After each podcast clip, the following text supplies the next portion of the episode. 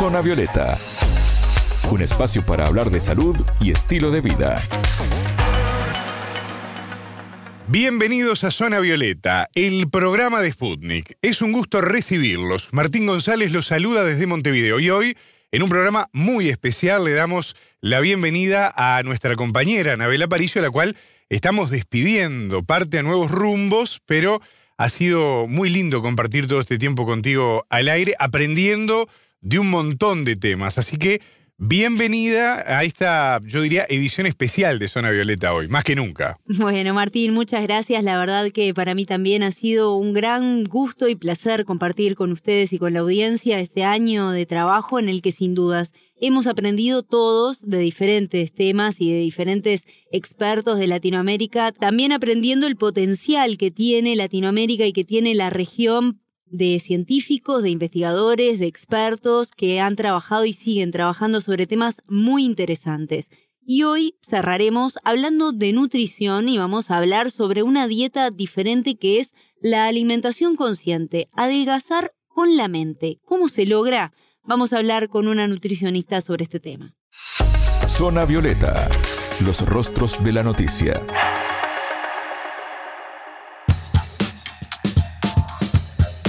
Adelgazar sin padecer una dieta es un gran anhelo que tenemos todos cuando nos decidimos a bajar de peso. Luchar contra la ansiedad, ¿no? Reprimirse de comer alimentos que nos gustan, luchar para sostener un régimen alimenticio, realmente es una tarea muy difícil, titánica para algunas personas. Esta alimentación consciente nos plantea otro paradigma y a eso te vas a referir hoy, Anabela. Sí, Martín, qué difícil es cuando uno se plantea, ¿no? El gran dilema de, bueno, empiezo una dieta, empiezo un cambio de hábito y el desafío que queda por delante cuando uno toma esa decisión. Con esta corriente se busca perder peso de forma saludable y sin frustraciones. ¿Y cuál es la base de todo esto? Hablamos con la nutricionista uruguaya Claudia Bello. La alimentación consciente o mindfulness alimentación es el aquí y el ahora busca que seamos conscientes de las sensaciones por las que estamos atravesando en cada momento. Las sensaciones fisiológicas y las emocionales, que forman parte del proceso de alimentación. Se trata de reaprender a escuchar nuestro cuerpo, porque cuando somos chiquitos, cuando recién llegamos a este mundo, reaccionamos y somos muy perceptivos a lo que sentimos, si tenemos hambre, si nos duele, si estamos bien, y con mucha facilidad lo sabemos expresar, pero con el tiempo parecería que las corridas, el estrés, las agendas apretadas nos llevan a ir anulando esa, esa escucha interna de nuestro cuerpo y no podemos definir muchas de las cosas que nos pasan, que sentimos y que necesitamos. Por ejemplo, hablando del aquí y ahora en la alimentación consciente, saber si tenemos hambre y si es hambre física o no, o es hambre que no es real, que es hambre emocional. Esta alimentación pretende permitir que el cuerpo nos guíe, lograr percibir las sensaciones. Por ejemplo, desde el momento en que ponemos en la boca el primer bocado de, un alimento, le lleva a nuestro cuerpo aproximadamente entre 15 o 20 minutos entre que llega a la boca, de la boca al estómago. Las señales llegan al cerebro de que estamos comiendo y de que ya está y es suficiente. Podemos dejar y por lo tanto el cuerpo libera una reacción química que nos permite sentir saciedad, estamos llenos, puedo dejar el plato, fue suficiente y parar antes de comer de más. Esto nos lleva 20 minutos. Esto se entrena. Esto eh, uno puede hacer ejercicios para poder llevar la alimentación a un control, a que sea realmente suficiente lo que comemos y no comer de más. Desde ahí, el escuchar, el conocernos, el sentirnos y el comer o alimentarnos aquí y ahora con conciencia puede darnos muchísimos beneficios para nuestra salud. Decirlo parece muy fácil, Anabela, pero ¿cómo lo implementamos en nuestro día a día teniendo en cuenta que a veces andamos a las corridas, ¿no? De un lado para otro y que no tenemos el tiempo suficiente para seguir al pie de la letra lo que nos puede marcar un nutricionista, por ejemplo, ¿no? Ese es un gran problema, Martina, a la hora de cambiar hábitos y la nutricionista lo explicó de la siguiente manera. Hemos naturalizado las agendas apretadas que no nos dan lugar a pensar en la importancia de una alimentación saludable, algo que debería ocupar en realidad un primer plano para, para el ser humano. Ha perdido importancia no le damos atención y lo que nos ha llevado esto es a resolver qué comer con lo primero que encontramos, lo más rápido y por supuesto que lo más práctico, lo que nos lleva a comer alimentos que no son tan saludables. Ahora, comer es más que sacarse el hambre o llenarse la panza, es un proceso, como les decía, que nos permite nutrirnos física y emocionalmente. Se basa, este, la base es disfrutar desde el inicio en realidad que es lo que deberíamos de hacer de este proceso, organizando, planificando, seleccionando, preparando o elaborando y saboreando lo que vamos a comer. Sentir el placer en cada paso de este proceso es estar presente en nuestra alimentación. Bello también nos aportó otros consejos sobre cómo sobrevivir a las tentaciones y no sobrepasarnos de porciones, por ejemplo, prestando atención a detalles tan simples como detectar si respiramos entre un bocado y otro. Algo que puede ser muy importante si queremos controlarnos, si queremos empezar a cambiar para tener en cuenta y tomar este estilo de vida, es frente a una tentación preguntarnos ¿por qué voy a comer? ¿Tengo hambre? o cuál es el motivo por el que quiero comer. Frenarnos, tomarnos unos minutitos antes de agarrar un alimento. Pero también la compañía puede ser muy importante, porque no es lo mismo un café solo que un café con un amigo o un café en una terraza mirando el mar para una persona. O no es lo mismo un café en un vaso de plástico o un café en un vaso de porcelana, en una taza de porcelana. Entonces, debo de empezar a mirar dónde como, cómo como, qué como y en qué condiciones lo hago.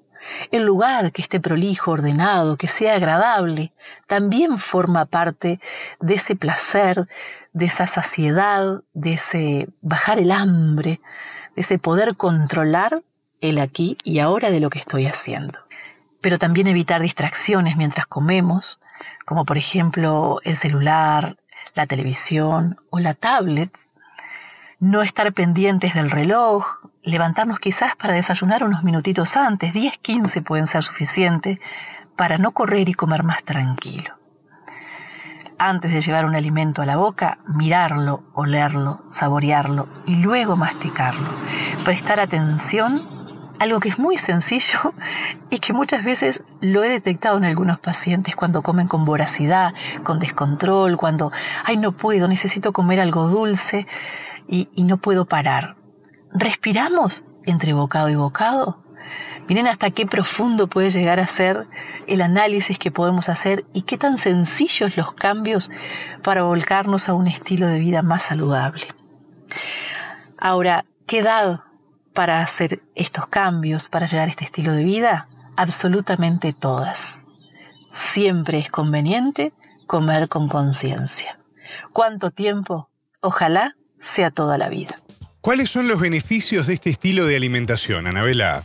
No solo ayuda a perder peso, sino también nos brinda un bienestar emocional y a nuestra mente por tener un abordaje integral. La nutricionista uruguaya detalló varios de estos puntos que tiene a favor. Reduce las alteraciones del comportamiento alimentario, por ejemplo, bulimia, anorexia, los atracones, el picoteo. ¿Por qué? Porque justamente porque como con conciencia lo hago correctamente, lo debo de hacer despacio, masticando bien, saboreando, reconociendo las texturas y los olores, y esto me lleva a que evite de una manera, este, a comer de una manera impulsiva. En definitiva, terminando de tener una relación más, más sana, más saludable entre la comida y la persona. Por esto mismo previene la obesidad, porque ayuda a controlar la cantidad y busca eh, seleccionar alimentos diferentes, ¿no? más saludables, y también disminuye la frustración y esa ansiedad. Además disminuye la sintomatología gastrointestinal, la comida nos cae mejor, mejora la autoestima y además, como si fuera poco en tiempos de hoy, es mucho más sostenible que otro tipo de alimentación. ¿Hay alimentos prohibidos dentro de esta corriente de alimentación consciente? Bueno, esto nos dice Bello al respecto. Cuando buscamos tener un peso saludable, prevenir enfermedades, mejorar la calidad de vida, bajar de peso, muchas veces nos dirigimos a dietas o a formas de comer muy restrictivas, muy exigentes, con muchas privaciones. Sin embargo, eh, este tipo de alimentación, la alimentación consciente, no tiene alimentos prohibidos. Podemos comer lo que queremos, lo único que estaría contraindicado sería comer aquello que no, no me agrada, que no me gusta, que, que me hace daño, que yo reconozco, sé, siento que no es para mí. Pero de lo demás se puede comer absolutamente todo lo que uno quiera, de una buena manera, saboreándolo, como les decía, eh, conociendo su textura, sus aromas, disfrutando y permitiéndonos tener el placer de comer eso que estamos comiendo. Pero además baja el nivel de estrés, otro gran beneficio en este momento y muy importante, porque es amigo de tantas enfermedades como lo sabemos, baja la ansiedad y también de esta manera, al permitirnos comer lo que queremos, lo que nos gusta, lo que deseamos, no, nos mejora esa relación con el alimento y ¿qué hace en definitiva? Disminuye la culpa muchas veces que se genera por comer esto o aquello que capaz que no era lo ideal en esta dieta o en esta otra. Se habla de distintos tipos de hambre también, pues no solo el hambre nos lleva a comer, sino que hay otros factores. La nutricionista explicó más detalle también en este concepto. Podríamos decir que hay diferentes tipos de hambre, por ejemplo, un hambre visual es aquella que, que como por cómo se ve, me tienta, lo vi, cómo se ve ese alimento y cómo. El hambre olfativa, por cómo huelen los alimentos, los olores son muy importantes, nos llevan, nos transportan a lugares y a momentos, o también al lugar donde está ese alimento. El hambre de la boca, que busca esa sensación de placer, como ese crunch, crunch, que también es el hambre del oído, el hambre del estómago, el hambre física, por señales realmente fisiológicas de que tengo hambre. El hambre celular, por necesidad energéticas, orgánicas, ya más profundas, ¿verdad? El hambre emocional, por la necesidad de regular una emoción a través del alimento, de sentirme contento, de sentirme bien. Y el hambre mental, por lo que dice la mente sobre lo que se debe o no se debe comer. Y es importante identificar qué tipo de hambre, por qué voy a comer algo. Esto nos lleva a comer y a determinar además la elección de alimentos que hacemos. Si estoy conectado conmigo mismo, con el aquí y ahora, sin embargo, le doy a mi cuerpo lo que verdaderamente él necesita. Escuchábamos a Claudia Bello, nutricionista uruguaya, que nos explicó qué es la alimentación consciente. Bueno, y hoy más que nunca, Anabela, muchas gracias. ¿eh? Gran profesional, gran amiga, gran periodista. Un placer haber compartido este rato contigo. Un fuerte abrazo. Bueno, fue un placer para mí también compartir con ustedes y con la audiencia, así que muchas gracias por su compañía siempre. Zona Violeta, desde Montevideo,